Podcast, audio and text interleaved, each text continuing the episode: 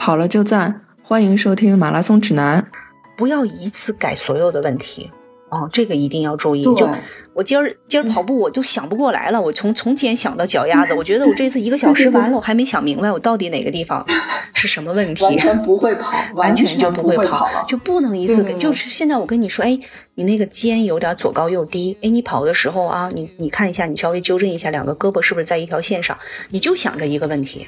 啊，你就想着一个问题，一直到哎，你这一个问题的本体感觉控制的很好了以后，你再加哎，你说我有点外八，那我跑的时候我脚往里内抠一下，有意识的往里内抠，或者我找一条直线白线，我就去沿着白线跑，就克服我的外八。好，那我这一周可能我就改这个，啊、啊，一姐，您讲一下那个，就是呃，纠正那个八字脚，沿着那个操场的那个白线跑，那方法挺好的。对的，对的，就是有的人的呃，他是跑步是外八比较明显的情况下，嗯、他的那个脚和这个白线甚至成一个，比如说将近四十五度的角都是有可能的。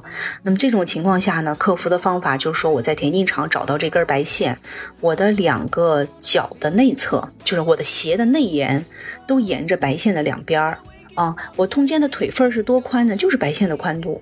就是白线的宽度。我跑的时候呢，就是脚尖冲前啊，脚尖冲前，然后去努力着沿着这个白线跑，每一步都是用脚尖先冲冲到白线的方向，努力的去沿着白线跑啊。但是我们以前就讲过。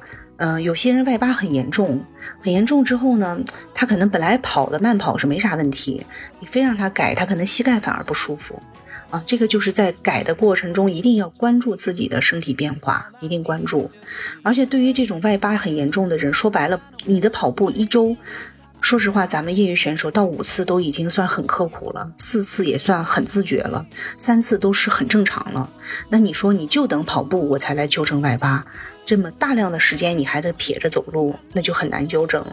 所以这个这个这个外八，其实从你平时的走路一落地一站起来，哦，我自己看一看啊，我自己注意，就是想起来就注意，想起来就注意，他就会只依比那个只依靠跑步要改要好很多很多。那么在整个呃跑步的过程中，其实我我个人感觉就是，不管对一个初跑者，还是对于一个就是进行长距离训练的人，如果你是做一个慢跑、有氧跑，啊、初跑者呢，你是要经常去关注自己的跑姿，但是你可能一开始的时候你会说，我这个跑得很别扭，我很累，那怎么办呢？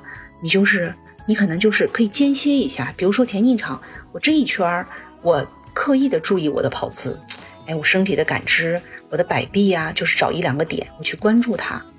然后呢，哎，你下一圈你稍微放松一下，没问题，因为你还是要出汗嘛，还是要跑下去。哎，再一圈的时候，我还是去关注这个问题，哎，它就会让你呃跑的不不是那么那么别扭啊，就会让你循序渐进的去把它就是提升过来。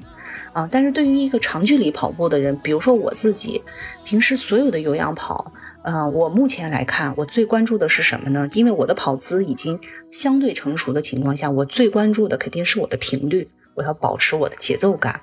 那么再有就是我关注什么呢？我关注放松，就这俩字儿，我时常提醒自己，就是放松。我可能就是会具体想到每一个部位的放松，哎，比如肩是不是紧了？想一想，哎，脖子这是不是紧了？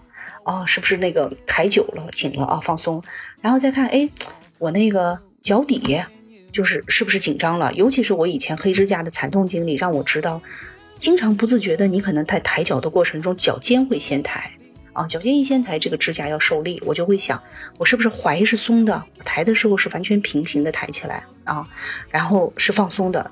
哎，有的时候跑久了，哎，小腿放松了吗？大腿肌肉是不是放松的？哎，这些意念特别管用。这些意念下来以后，你跑一个长距离下来，你有时候会惊喜的发现，你的肌肉还是很放松。